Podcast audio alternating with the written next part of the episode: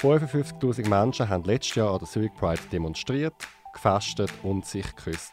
Es ist der grösste LGBTIQ-Event der Schweiz. Doch was braucht es alles, damit tausende Queers ihre Liebe feiern können? Die Präsidentin der Zurich Pride, Lea Herzig, gibt zum ersten Mal Einblick ins Innere der Zurich Pride. So eine Pride kostet normalerweise, wie wir sie in den letzten Jahren durchgeführt haben, so rund 200.000 bis 300.000 Franken.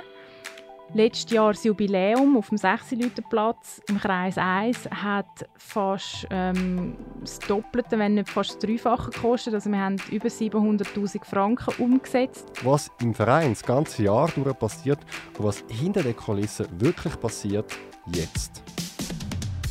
Das ist der Zurich Pride Podcast mit den spannendsten Menschen und den außergewöhnlichsten Geschichten. So bunt, so queer ist die Schweiz mit dem Alexander Wenger. Ich begrüße Lea Herzig. Sie ist Präsidentin von der Zurich Pride, 34, lesbisch und wohnt zusammen mit ihrer Freundin in der Stadt Zürich. Herzlich willkommen, Lea. Hoi Alex, schön, dass ich da sein darf.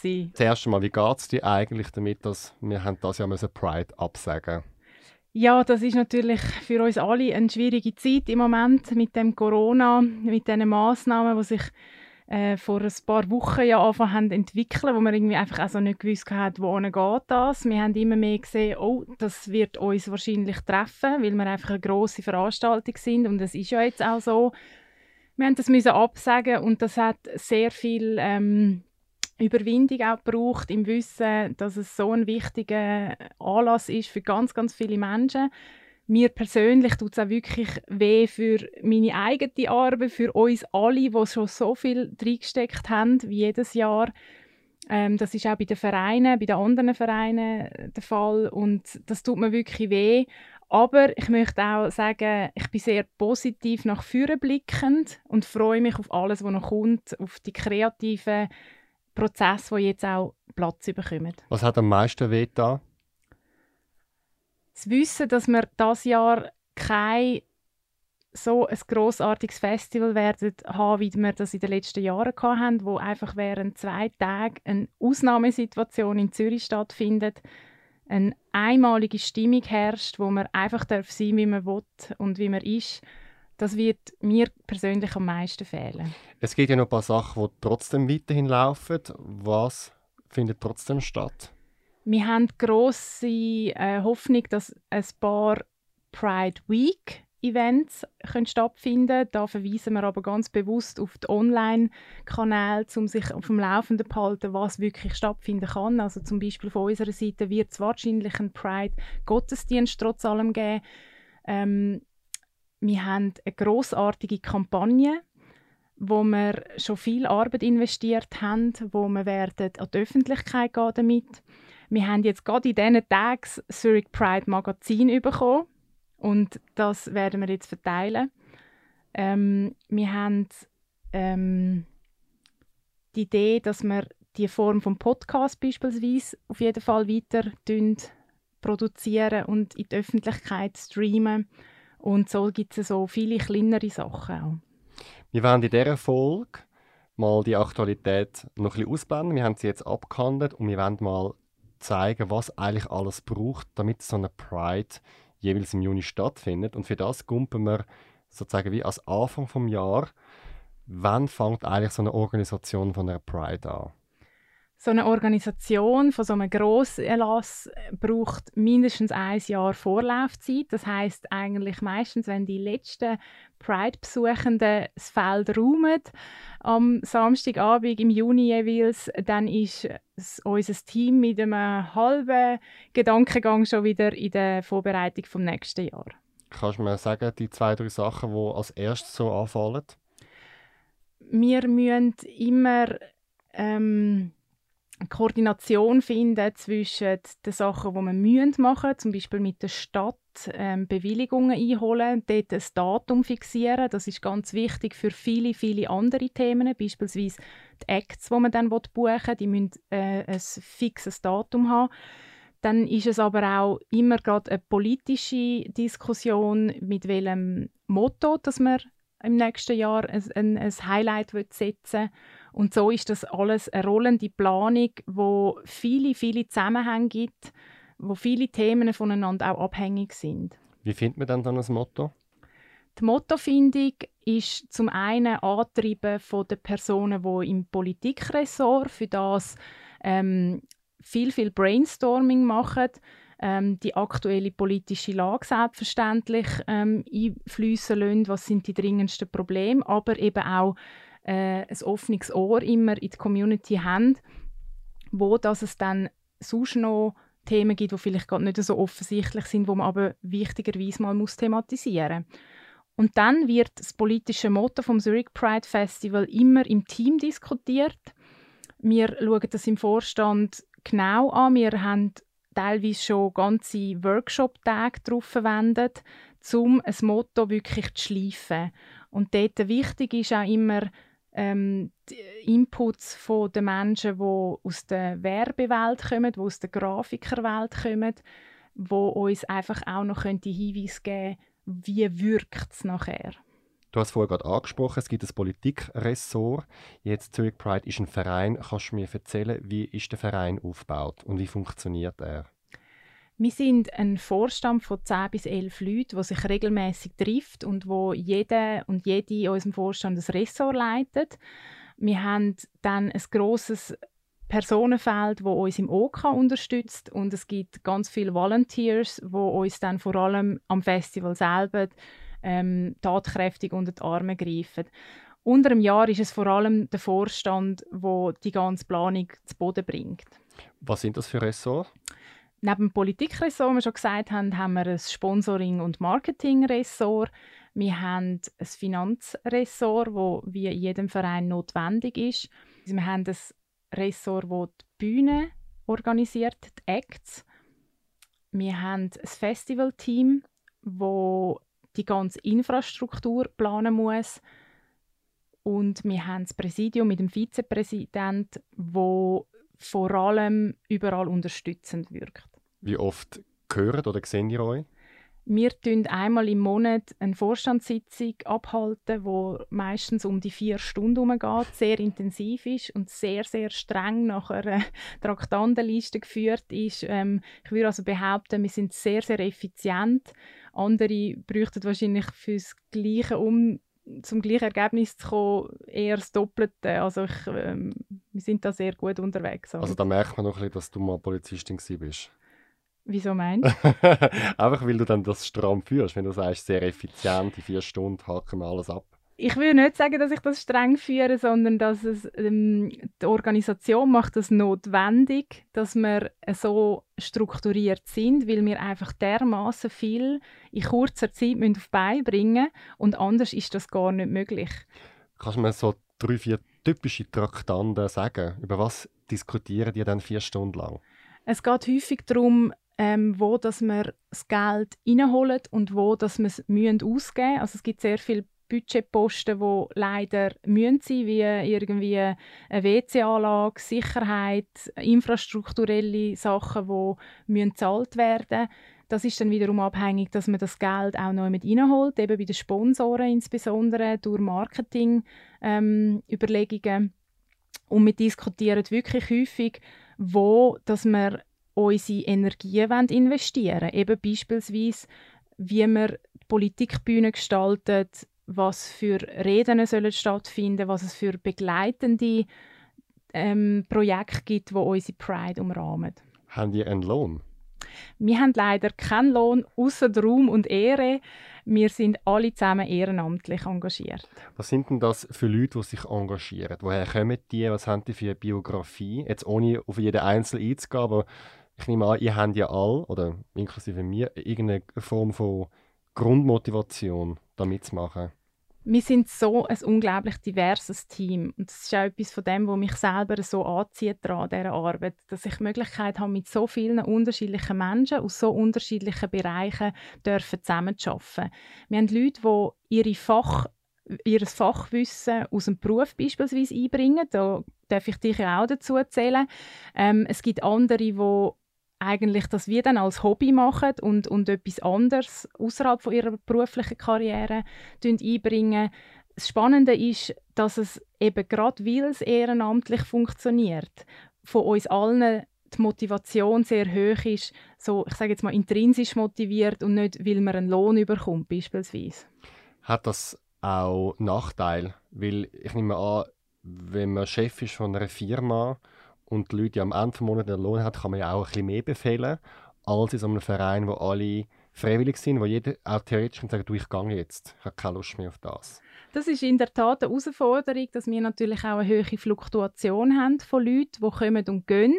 Eben gerade weil halt unter Umständen in der eigenen Biografie etwas anderes dazwischen kommt, wo wichtiger ist, Familienplanung, ins Ausland ziehen, ein Studium machen, berufliche Veränderungen. Aber ähm, ich glaube, bei uns ist eben genau das auch das Erfolgsrezept dass unsere Pride in den letzten Jahren immer mehr Menschen können anziehen und, und glaube ich auch glücklich machen, ist eben glaube ich auch gerade deswegen, weil so viele Menschen hinter den Kulissen sich dermaßen mit Herzblut einsetzen und nicht irgendwelche andere Interessen verfolgen. Das gibt das wunderschöne Ergebnis, das wir jedes Jahr auf der Straße von Zürich miterleben Hast du mal ausgerechnet, wie viele Stunden du so pro Woche für Pride einsetzt? Das ist auch schwierig zu sagen. Ich glaube, letztes Jahr habe ich monateweise, ähm, also so ab dem Frühling bis und mit so der Pride, ich glaube, etwa 80% Pensum absolviert. Neben deinem Job? Neben meinem Job, beziehungsweise ich habe gerade mein Studium fertig und habe zum Glück noch keinen neuen Job gehabt, quasi. Ich habe also meine ganze Energie in das Jubiläum hineingesteckt, wie viele andere von unserem Team auch. Jetzt mittlerweile würde ich sagen, es ist so etwa einen halben bis einen ganzen Tag Arbeit pro Woche. Es ist natürlich sehr unterschiedlich. Ähm, die Zeit, wo das braucht, Mailflut ist immer im Monat vor der Pride viel höher als zum Beispiel im September. Du hast vorher erzählt, dass du mega begeistert bist vom Team und die Zusammenarbeit auch gut ist. Doch es gibt ja sicher auch Schattenseiten. Wann bist du genervt am Team und was sind so die typischen Streitpunkte? Zurich Pride Team ist natürlich, äh, wie überall, wo Menschen zusammenarbeiten, gibt es auch Reibungspunkte, wo man Meinungsunterschied, Meinungsunterschied hat bezüglich, ähm, was, was Zentrale ist von unserem Anlass beispielsweise. Ich erlebe das aber so, dass das in den letzten Jahren eigentlich nicht mehr so zu Streit gekommen ist oder dass das irgendwie Grabenkämpfe sind, überhaupt nicht, sondern es ist so ein Miteinanderdenken. Wir alle verstehen, je länger, je mehr auch die Zusammenhänge zwischen den einzelnen Ressorts beispielsweise. Also eine, eine Bühne kann nicht unabhängig vom Festival ähm, funktionieren und genauso ist die Masse, die die Demo anzieht, nachher irgendwie unterzubringen. Und das sind alles so Wechselwirkungen. Ähm, es fordert immer wieder, weil es einfach menschelt. Und, ähm, Hast du ein Beispiel? Jetzt ohne, dass wir Namen nennen aber es ist ja schon es hat ja schon amigs gekracht im Vorstand ähm, vor ein paar Jahren. Man hat es in den Medien können lesen. Ähm, was sind so Klassiker? Also früher war dort der Klassiker, gewesen, dass man so das Gefühl hatte, es gibt ein Seilziehen zwischen politischen Interessen und, und eben Festival, Party, Kommerz. Ich selber habe das gar nie so wahrgenommen, wie es nach außen dargestellt worden ist. Ähm, aber das ist sicher so, dass jemand, der ähm, mehr für ähm, die Unterhaltung sorgt, Bühnenprogramm organisiert, einen anderen Fokus hat als jemand, der das Motto macht und, und Pride, äh, Politikbühne beispielsweise. Aber wie gesagt, ich empfinde es nicht als, als Kampf oder so, sondern es ist ein Miteinander herausfinden, wo setzen wir die Schwerpunkte. Die menschlichen Herausforderungen sind häufig auch einfach dem Leben geschuldet, dass noch andere ähm, Schwierigkeiten dazu kommen. Können, wenn beispielsweise ähm, ein, ein Pride-Freund von mir seinen Job verliert und wegen dem einfach auch gerade in einer anderen Stresssituation ist und gleichzeitig noch sehr viel Verantwortung bei der Pride muss übernehmen, dann versuche ich immer auch dort ein einen Ausgleich zu finden, ähm, die Personen abzuholen, was sie auch gerade für eine Unterstützung brauchen. Jetzt, ähm, wie erlebst du das innerhalb von der ganzen queer Community? Hat es da in der Pride ein anderes Spannungsfeld? Weil ich weiß es selber, ich habe mal in einem Theaterverein gespielt. So Vereinsdiskussionen, die gibt es überall. Also jedes Mal, wenn es um freiwillige Arbeit geht, auch schon nur bei der zahlten Arbeit gibt es ja auch Diskussionen. Erlebst du da bei der Pride ein, ein grösseres oder anderes Spannungsfeld als andere queere Vereine? Oder ist es halt einfach es menschelt überall. Ich glaube, bei uns ist die Herausforderung, dass die queere Community ist enorm breit, enorm vielseitig. Wir haben so viele unterschiedliche Interessen, Lebensbiografien, Ideen, Interessen. Und an der Pride soll alles und jede und jede Platz finden. Das ist meine Meinung. Ich finde, wir sollten das Festival, eine Demo, ein Zusammensein anbringen, wo eigentlich jeder und jede darf kommen und sich wohlfühlen kann. Das ist aber wiederum die Herausforderung, dass auf der anderen Seite manchmal so das Gefühl ist, ja, aber Pride sollte doch auch noch das und sollte sich noch für das einsetzen. Zum Beispiel? Ja, in der Vergangenheit sicher immer stärker so Minor also äh, Minoritätsthemen, dass wir uns mehr für die Sichtbarkeit von Transpersonen einsetzen, dass wir gendergerechte Sprache sicher verwenden. Ähm, wir lernen durch das auch immer dazu, gerade wenn wir aufmerksam gemacht werden von anderen, ja, Minderheiten. Die Schwierigkeit ist einfach manchmal, dass wir als Verein zwar schon relativ lange existieren, wir haben letztes Jahr das 25-jährige Jubiläum gefeiert, aber die Personen, die die Arbeit machen, sind amix halt wieder komplett neu in dem Business. Jetzt, du hast es vorher mal angesprochen, das Thema ist immer auch das Budget und Kostenverteilung. Was kostet so eine Pride? So eine Pride kostet normalerweise, wie wir sie in den letzten Jahren durchgeführt haben, so rund 200.000 bis 300.000 Franken. Letztes Jahr das Jubiläum auf dem 6 Platz im Kreis 1 hat fast ähm, das Doppelte, wenn nicht fast das Dreifache gekostet. Also wir haben über 700'000 Franken umgesetzt. Das heißt, wir sind nicht gewinnorientiert, wir wollen nicht, wir wollen nicht Geld verdienen, sondern wir müssen ein Budget aufstellen, wo wir die Ausgaben, die werden uns meistens wie ein bisschen aufgezwungen und die müssen wir irgendwie reinholen. Was kostet denn da so viel? Das sind viele, viele, viele kleine Posten, die zusammengerechnet zu so einer beeindruckenden Summe kommen. Als Beispiel ist ganz klar das äh, Infrastrukturelle. Beispielsweise eine WC-Anlage kostet einfach gerade mal 30'000 Franken. Wir haben Sicherheit, die einen ähnlichen Betrag kostet. Wir haben eine Bühne, wir haben Stromkabel, wir haben Stände und Zelt, wo man muss aufbauen muss. Das sind alles, da sind wir überall in, in Kostengrössen von manchmal mehreren 10'000 Franken. Und das Geld in dem Fall reingeholt durch Sponsoring? Ein ganz großer wesentlicher Teil kommt durch Sponsoring zusammen, das ist richtig. Wir haben aber auch dort eine unheimliche Breite von Unterstützung. Das heißt, es gibt nicht nur Grosssponsoren, die Bargeld geben, sondern es gibt auch ganz, ganz viele kleinere Kooperationen, wo man so äh, einen, einen Deal macht, dass man ähm, zum Beispiel eine Gegenleistung günstiger bekommt, weil eben sie sich auch für unsere Interessen wollen, ähm, einsetzen Ich nenne mal das Beispiel von einer Technikerfirma, die unsere ganzen Stromkabel und Bühnentechnik äh, besorgt. Die kommt uns dann entsprechend entgegen. Das ist dann ein, ein, wie ein Sponsorbetrag, wo aber kein Geld fließt direkt. Jetzt, das sind ja unheimliche Summen. Ich meine, 700.000, das ist ja wahnsinnig viel Geld. Äh, eine Kritik, die ich selber immer höre in meinem Umfeld oder auf Social Media, ist, dass die Sichtbarkeit von den Sponsoren, dass man eben die Banken sieht etc., ähm, wo das Ganze zahlen. Wie siehst du den Punkt zwischen unserem Motto der Visibilität von diesen Queers und auf der anderen Seite das Geld, das fließt und die Firmen, die das Interesse dahinter haben? Je länger ich dabei bin, je mehr sehe ich die Zusammenhänge und die Wechselwirkungen, die es gibt und vor allem auch, was dahinter steht. Viele, die kritisieren, UBS und CS sind zum Beispiel langjährige Sponsoren, die haben ihr Logo irgendwie, ja, wir sind kommerziell, weil wir mit Banken zusammenarbeiten. Wenn man dahinter sieht, sieht man, das sind queere Menschen, die sich teilweise über Jahre, Jahrzehnte in ihrer Firma einsetzen dafür, dass eben queere Sichtbarkeit gibt und dass sich die Arbeitgeber ihnen auch für Prides engagieren und eben nicht nur den Zoo sponsern oder irgendwie ein Opernhaus, sondern dass eben auch ähm, unsere Bewegung von dem kann profitieren kann. Es gibt auch Leute, die sagen, man soll ganz auf das Sponsoring-Geld verzichten und einfach eine kleinere Pride machen. Wie siehst du das? Das hören wir in der Tat immer wieder. Ich verstehe das Anliegen und ich finde auch immer, es muss nicht ein Entweder-Oder sein. Ich finde es sehr schön, wenn es eine Diversität gibt, beispielsweise von Pride-Bewegungen.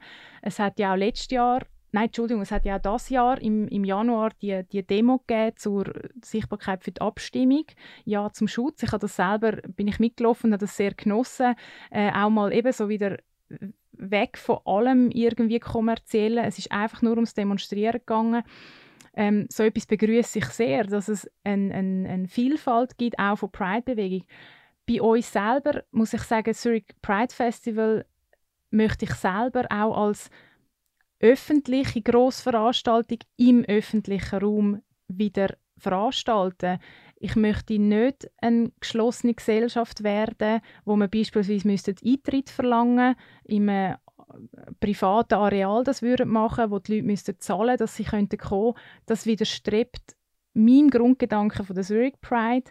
Das ist unsere, unsere, unsere DNA wo wir ähm, versuchen, äh, gerecht zu werden, dass wir eben für alle offen sind, für alle etwas zu bieten haben und vor allem im öffentlichen Raum uns den Platz und die Sichtbarkeit verschaffen. Also für dich ist es Nadine ein Pol, sind die zwei Pole. Das heißt, die eine Pol ist ähm, das Geld, wo uns eben den 6 Leute Platz ermöglicht, äh, Infrastruktur, dass 55.000 Leute können kommen und auf der anderen Seite halt aber auch inwiefern, wenn wir die das kommerziell auch haben. Es ist für dich wie so ein, ein Abwägen, wo wahrscheinlich wie nie wieder eine zufriedenstellende Lösung geben für alle. Ja, ich glaube, das ist wirklich sehr schwierig, dass wir alle, alle glücklich machen können. Das haben wir gemerkt, das schaffen wir wahrscheinlich nicht.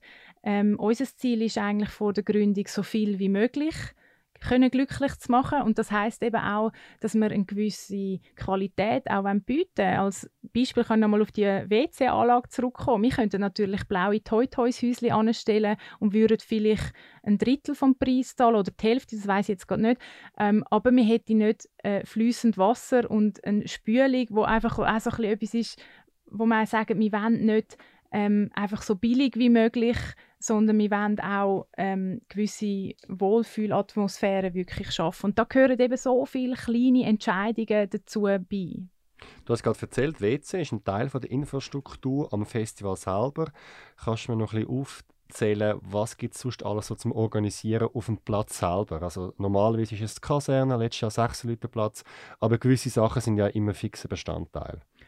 Genau, also anfangen tut es eigentlich immer mit dem Antrieb aus dem Festivalressort, wo tut einen Plan zeichnen, wo sich überlegt, wie wenn wir die Infostände mit den Essenständen mischen. Man muss äh, das organisieren, dass zeltbauende Firmen ähm, ihre Angebote machen, dass man eine Bühne ähm, aufbauen kann. Ähm, ich habe mich selber sehr stark eingesetzt, dass man mehr Barrierefreiheit schaffen. Das heißt, es müssen Sonderbodenschwellen äh, für die Kabel besorgt werden. Ähm, das ist alles leider noch nicht Standard und man muss häufig viel ähm, Engagement hineingeben, damit man dort Verbesserungen anbringt, wo es eigentlich sollte selbstverständlich sein, dass das schon irgendwie Norm ist. Ist es halt nicht. Dann auch barrierefrei muss man vielleicht noch schnell erklären für Leute mit Rollstuhl, dass sie auf einem geraden Boden können sich bewegen am Event. Beispielsweise, ja. Also Menschen, die eine, eine G ähm, Beeinträchtigung haben oder angewiesen sind auf einen Rollstuhl beispielsweise, die sind natürlich froh, wenn das nicht so halb senkrechte ähm, Schwellen sind, sondern flächere Sachen. Ähm, das ist aber auch eben, dass man dann überhaupt ähm, Zugang schafft. Also auch beispielsweise vor die Bühne, wo, wo dann, wenn das auf der Wiese stattfindet und wir wissen ja dann nicht, ob es regnet vorher, kann das eine Zugangsproblematik sein für Menschen, die auf unebenem Boden nicht so einfach unterwegs sind. Wo sind so die grössten Probleme bei der Infrastruktur?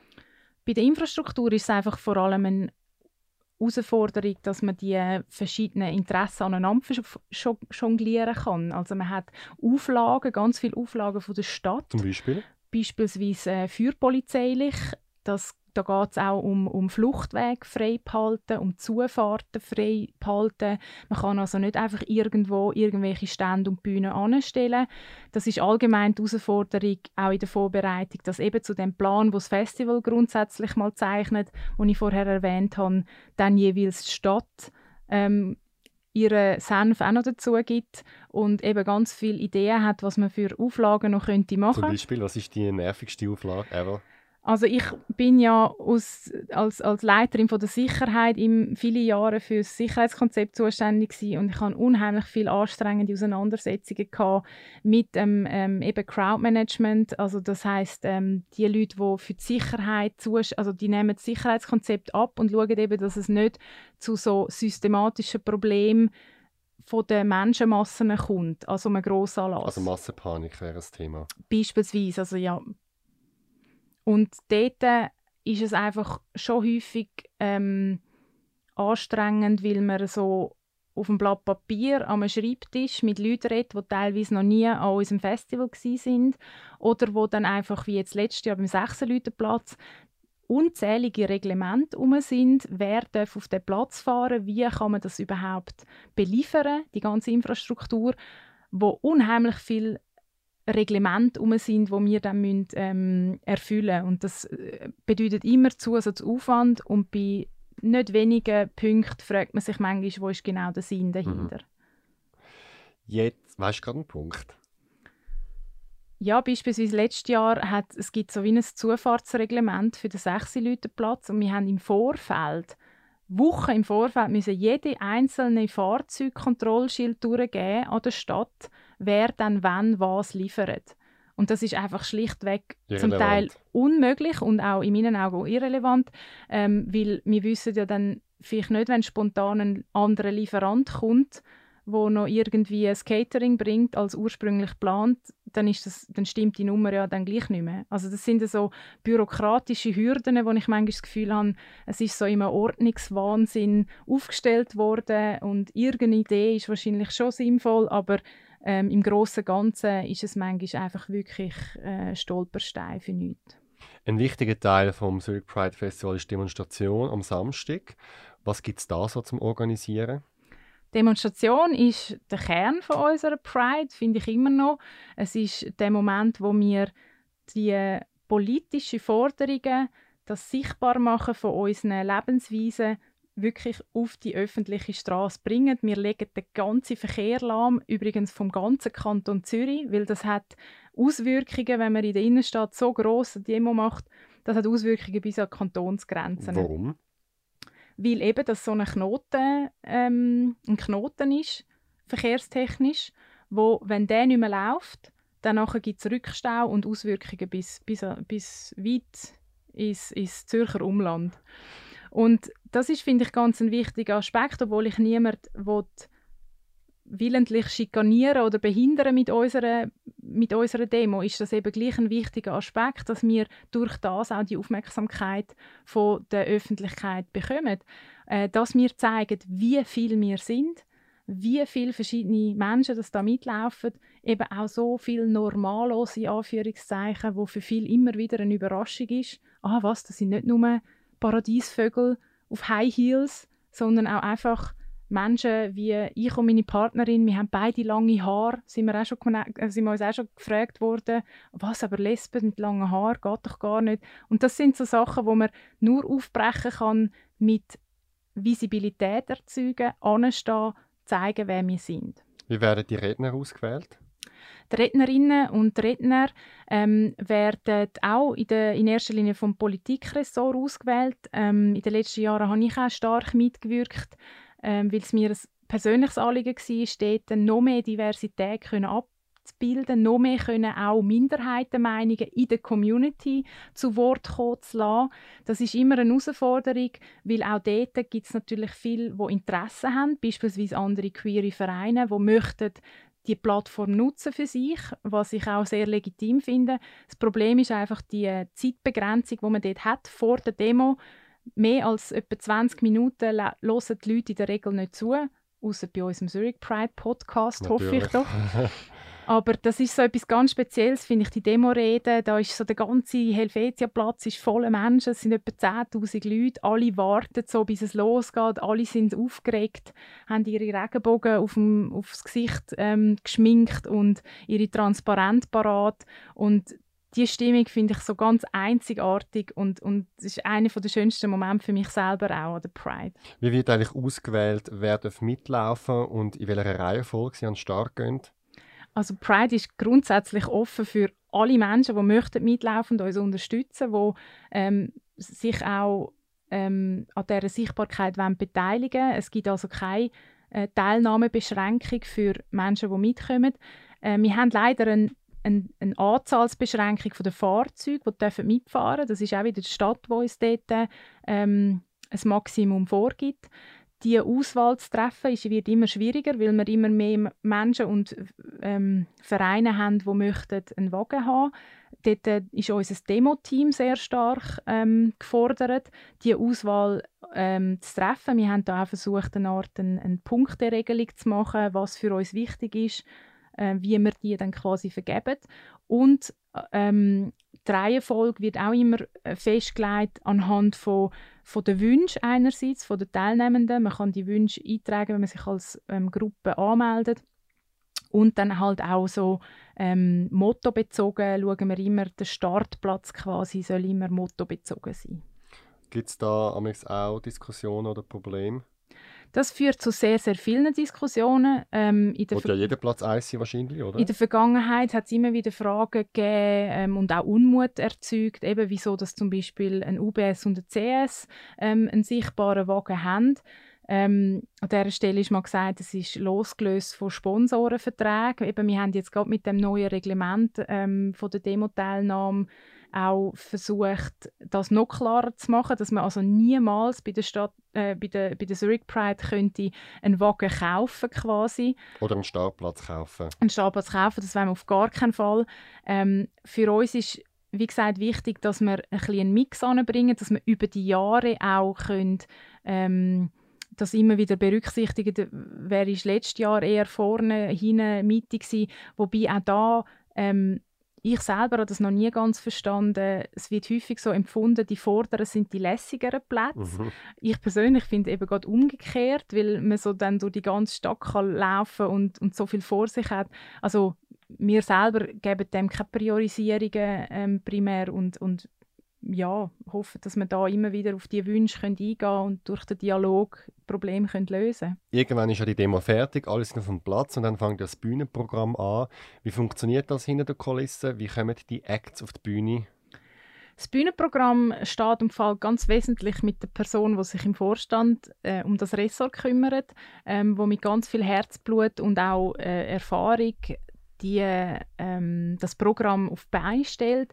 Er hat eine riesige, eine riesige Herausforderung, ähm, dass ganz viele Künstlerinnen und Künstler natürlich entweder keine Zeit haben, weil sie schon für etwas anderes gebucht sind, oder sich bis zum letzten Moment möchten die Option offen lassen, noch etwas anderes anzunehmen. Ähm, er hat die Herausforderung, dass er verhältnismäßig wahnsinnig wenig Geld zur Verfügung hat. Also wir sind auch bei den Acts sehr darauf angewiesen, dass die uns entgegenkommen mit ihren Gagen und Ansprüchen, die sie haben. Und es ist, glaube ich, für alle, die im Showbusiness generell arbeiten, ähm, die wissen, dass das zum Teil sehr schwierige Personen sind oder mit sehr aus außergewöhnlichen Ideen und Ansprüchen kommen. Und da können wir nicht immer allem gerecht werden. Was dann zum Beispiel? Ja, es hat glaube schon Leute gegeben, die irgendwie dann zehn Leute aus den USA hätten wollen mit einfliegen, damit sie ihre Entourage da haben und dann darauf bestehen aufs Fünf-Sterne-Hotel und und der Backstage, wo entsprechend ähm, ausgestattet ist und wir versuchen dort sehr viel von Mögliches zu machen, also generell, äh, dass, dass sich äh, für Künstlerinnen und Künstler auch spannend ist, bei uns aufzutreten. Aber ähm, wir können nicht jeder Diva hinterherrennen, das ist, glaube ich, klar. Ähm, das Bühnenprogramm ist immer sehr divers gestaltet. Wer bei uns auf die Bühne kommt, ist sehr davon abhängig, was er, er oder sie ähm, für eine Haltung selbstverständlich zu unseren Themen hat. Also, ähm, wir also werden, ein homophober Rapper kann nicht kommen? Der könnte ganz sicher nicht kommen. Wir führen natürlich auch nicht äh, irgendwie einen persönlichen Fragebogen vorgängig ähm, durch, wie sich die Person selber unter Umständen definiert, sondern gehen wirklich über der Person ihr Engagement, ihre Musiktexte, ihre Bekanntheitsgrad und wir versuchen da einen Mix anzubringen, wo sowohl lokale und selbstverständlich queere KünstlerInnen eine Plattform geboten werden kann, aber eben auch eine gewisse Breitenwirkung können entfalten die auch Leute anspricht, die vielleicht sonst gar nicht an unser Festival kämen. Und das sehen wir immer auch als Chance, dass wir unsere Anliegen an einem breiteren Publikum dann auch können, ähm, unterbreiten Wir reden gerade noch ein bisschen weiter und erfahren als nächstes, wie du die zwei Tage von der Pride selber erlebst und wie die Pride sogar dein Liebesleben verändert hat. Über das reden wir gerade. Doch jetzt kommen wir zu unserem Themenaufruf. Wir suchen Gäste für den Zurich Pride Podcast. Du hast schon immer nur den Mensch gesehen und nicht das Geschlecht. Du bist bisexuell und stehst auf Männer und auf Frauen. Doch viele checken das nicht. Die einen fordern sogar, du solltest dich endlich mal entscheiden und meinen, dass du in einer Beziehung garantiert fremd gehst. Irrsinnige Begründung, die fehlen sicher immer das andere. Willst du das endlich mal richtig stellen, dann melde dich jetzt. Unser Thema demnächst heißt Ich bin bi und bleibe dabei. Schreib uns jetzt auf podcast.zhpf.ch oder über Instagram und Facebook. Wir heißen dort Zurich Pride. Mit zu uns auf www.zurichpridefestival.ch. Willst du sofort sehen, wenn die neueste Folge online ist, dann abonniere uns jetzt auf Spotify, Google und Apple Podcast. Die Folge wird produziert von Kevin Burke. Zurück zu dir, Lea. Wie bist du eigentlich selber zu der Pride gekommen und was hast du für Stationen erlebt? Ich bin so ein bisschen reingerutscht. Ähm, ich, han, ich bin ja vorher bei der Stadtpolizei Zürich und habe dort äh, grossartige Menschen vom Pinkkopf-Verein kennengelernt, homosexuelle äh, Leute, die einen Verein gegründet haben in einem sehr schwierigen Umfeld. Ähm, ein Freund von mir hat dann Sicherheit damals bei der Pride organisiert und hat mich um Unterstützung gebeten und so bin ich irgendwie so ein reingerutscht. Es ist dann viel schneller gegangen, als ich gedacht habe, dass ich dann selber die Verantwortung auch ganz übernommen habe, das Ressort Sicherheit geleitet habe und entsprechend für Sicherheitskonzept im Vorfeld und dann auch während der Pride äh, zuständig bin. Vor wie vielen Jahren ist das gewesen? Das ist äh, vor etwa neun Jahren gewesen. Und wie bist du Präsidentin geworden? Ich habe äh, nach und nach mehr hinter die Kulissen gesehen und bin immer mehr und stärker angezogen von dem drumherum, wie das überhaupt stand kommt. Es hat mich immer mehr interessiert, eben, wer, wer, wer, wer entscheidet da eigentlich, wer das Rede haltet oder wer auf die Bühne kommt und wie das Motto jetzt äh, für nächstes Jahr heißt. Und ich habe gemerkt, dass ich gerne eine Stimme in dem, der Entscheidungsfindung bin, dass ich gerne mit diskutieren und mithilfe den großartigen Anlass jedes Jahr wieder aufs Bein zu bringen. Eigentlich ist meine persönliche Motivation wirklich ganz stark mit der Zuneigung zu dem Festival und zu der Demo ähm, ver verlinkt. Also ich kann einfach immer wählen, dass das unbedingt weitergeht, dass es die Pride gibt in Zürich und äh, habe mich entschieden, mein, meine Energie mit zu investieren. Hast du dich selber beworben auf der Post oder hat man dich gefragt? Das meinen immer viele, dass man bei uns eine Bewerbung kann schicken kann oder dass es äh, irgendwie einen Stellenbeschreib gibt. Und ähm, das muss ich einfach immer wieder erklären. Im, im so einem ehrenamtlichen Engagement läuft es eben nicht wie bei uns, wie wir es kennen im Berufsleben. Bei uns im Engagement ist es, es steht und fällt mit dein, deinem Herz, deinem Herzblut, deinen Ideen, deiner Kreativität, aber eben auch deiner Tatkraft, wo du dann deine Ideen zu Boden bringst bei uns. Wir kommen sehr häufig ganz viele tolle Ideen über, für was wir uns noch alles könnten einsetzen oder was wir machen sollen. Und wir haben eigentlich die Schwierigkeit, dass, wir, dass es nicht an den guten Ideen mangelt, sondern eben an den Menschen, die das dann wirklich auch umsetzen können. Da ist eine Frage nach Können und es ist eine Frage nach Wollen. Aber das heißt, du hast dich jetzt selber gemalt oder du bist gefragt worden? Ich bin gefragt worden vom, vom damaligen Sicherheitsverantwortlichen und bin dann, wie so gesagt, so reingerutscht, dass ich mich dann aber selber gemolden habe, auch im Vorstand aktiv, noch mehr aktiv zu sein, auch unter einem Jahr noch mehr zu machen. Das ist dann ein eigener Entscheid gewesen. und dass ich das Präsidium übernehme vor drei Jahren, das ist vor allem der interne ähm, Geschichte geschuldet, dass es einen Umbruch gegeben hat im Team und wo ich gemerkt habe, dass es mir immer noch ganz viel äh, Feuer unter den Nägeln brennt, um den Anlass weiterhin zu machen und den Verein auch weiterhin am Leben zu behalten. Das ist für mich dann die Motivation gewesen, sogar das Präsidium zu übernehmen. Was sind die Sachen, die dir am meisten Spaß machen an deinem Job und in welchen Situationen wirst du am liebsten künden? Also am meisten macht mir Spaß eben mit diesen ganz unterschiedlichen Menschen zusammenzuarbeiten. Ich kann unheimlich viel lernen aus ganz vielen Gebieten und Menschen. Ähm, ich wachse selber sehr dran. Ich bin, glaube ich, ich habe, einen reifen Prozess dürfen durchmachen dank diesen Erfahrungen, die sehr mannigfaltig sind in der Pride und gerade ähm, im Präsidium, wo doch viele Ansprüche manchmal auf einen klatschen. Ähm, auch viele schwierige ähm, Geschichten schon müssen lösen oder Lösungen finden. Ähm, das reizt mich aber nach wie vor sehr, weil dahinter für mich immer das Ziel steht, wieder so eine lässige Pride zu, äh, zu organisieren. Und wenn ich dann auf dem Weg dort an Leute kann anstecken mit meinem Feuer und kann ein Vorbild sein vielleicht für auch lesbische Sichtbarkeit, was für mich auch immer wieder ganz wichtig ist, dass es eben auch engagierte Frauen gibt, die sich zeigen, die sich engagieren, die sich einbringen und nicht einfach vom Seitenrand quasi rufen, hey, wir möchten auch lesbische Themen auf dem Spielfeld sehen das ist für mich eine große Motivation und eine große Erfüllung, auch wenn ich das auf dem Weg zu der Organisation auch noch darf miterleben Wie erlebst du selber die zwei Tage Pride? Was machst du in dieser Zeit? Die zwei Tage gehören zu den absolut intensivsten vom ganzen Jahr. Ähm, es ist eben immer eine riesige Vorlaufzeit ähm, vorne dran schon, wo sehr viel Nerven auch braucht, sehr viel Energie kostet ähm, sehr aufregend ist. Wir haben einmal kurzfristig ganz schwierige Themen, ähm, wo wir noch Lösungen finden müssen. Sei beispielsweise, weil irgendein Lieferant abspringt im letzten Moment. Wir haben einmal ein Jahr gehabt, wo eine Woche vor der Demo die Stadt die Route geändert hat und Anfangs- und Endpunkt vertauscht hat. Wir haben ganz viele so Herausforderungen, die im letzten Moment noch aufpoppen können.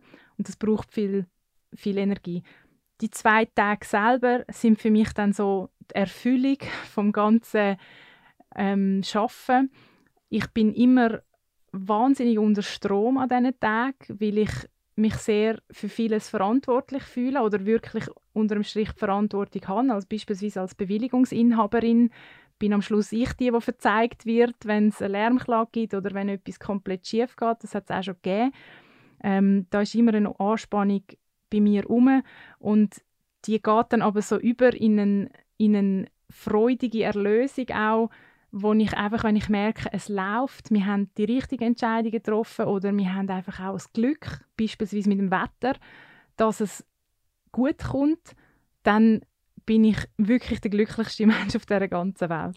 Wir haben ja meistens, oder eigentlich immer am Samstagabend, sagen wir halb zwölf, wir auch Lichter löschen, wegen irgendwelchen Lärmklagen, Bewilligungen. Und das ist ja der Moment, wo wir auch alle mehr auf der Bühne sind, uns verabschieden vom Publikum und wo eigentlich so der sichtbare Schluss ist von der Pride. Was sind da für Gefühle dir in dem Moment?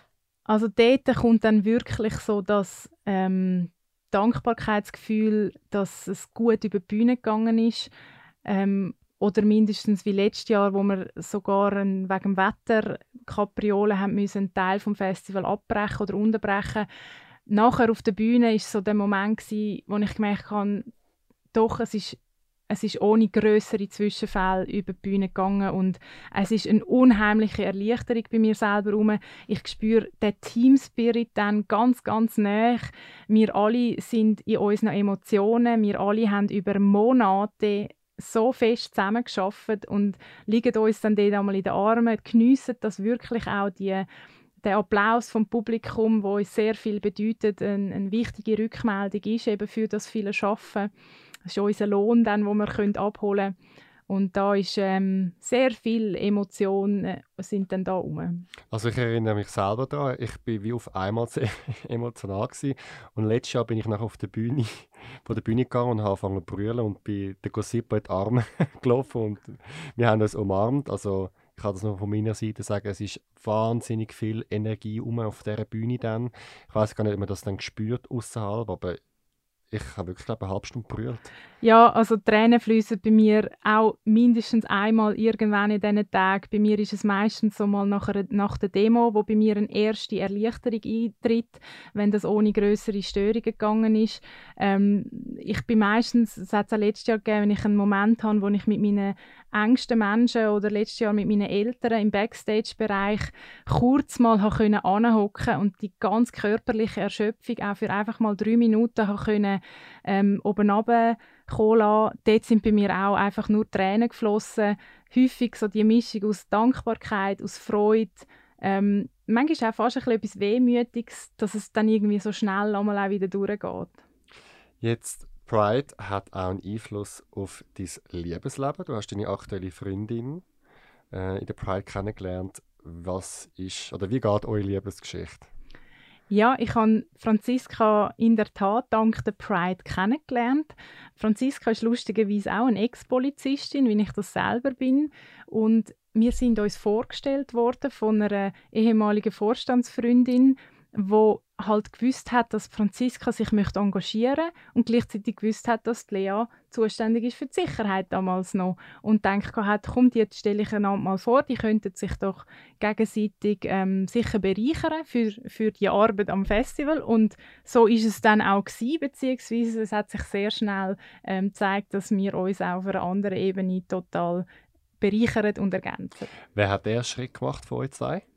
Das bin ich gsi, wo als erstes schon mal ein freches SMS nach dem ersten Treffen geschickt hat. Was hast du geschrieben?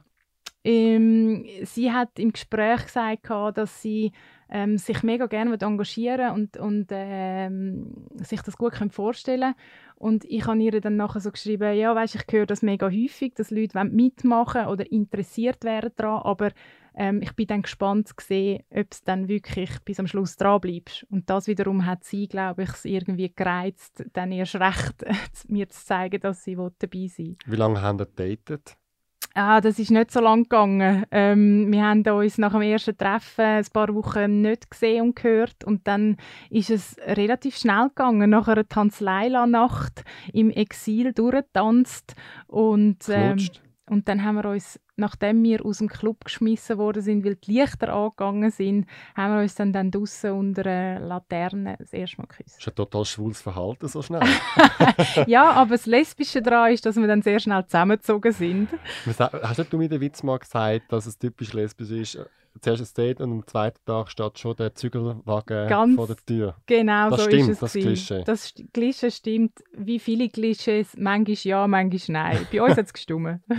ich will gerne noch zum Abschluss von dir hören, was wünschst du dir für die Pride? Ich wünsche mir für Zurich Pride Festival, dass es mit diesen Menschen weitergehen kann, die sich so mit viel Herz engagieren. Ich wünsche mir, dass es noch diverser wird, dass wir noch mehr eingehen können, eingehen können auf so einzelne ähm, Interessen und, und politische Themen. Ich wünsche mir, dass wir einen Teil dazu beitragen können, dass es in der Schweiz wirklich vorwärts geht mit der Gleichstellung von unseren Rechten, dass wir mehr Sichtbarkeit von Diversität können zeigen und mit dem einfach dazu beitragen können, dass es den Menschen gesamthaft besser geht. Wenn du dich interessierst für das Zurich Pride Festival, besuche uns einem Web und zwar auf www.zurichpridefestival.ch. Dort kann man zum Beispiel den Vorstand oder das OK anschauen. Und für alle, die sich interessieren, sie können auch sich melden bei uns, wenn sie sich engagieren wollen. Sagt das ganze Jahr durch, zum Beispiel im OK oder auch dann als Volontier an diesen zwei Tagen. Lea, ich danke dir vielmals für das Gespräch. Danke dir, Alex. Du machst einen wunderbaren Job bei uns. Für Danke das vielmals. ganz großes Dankeschön.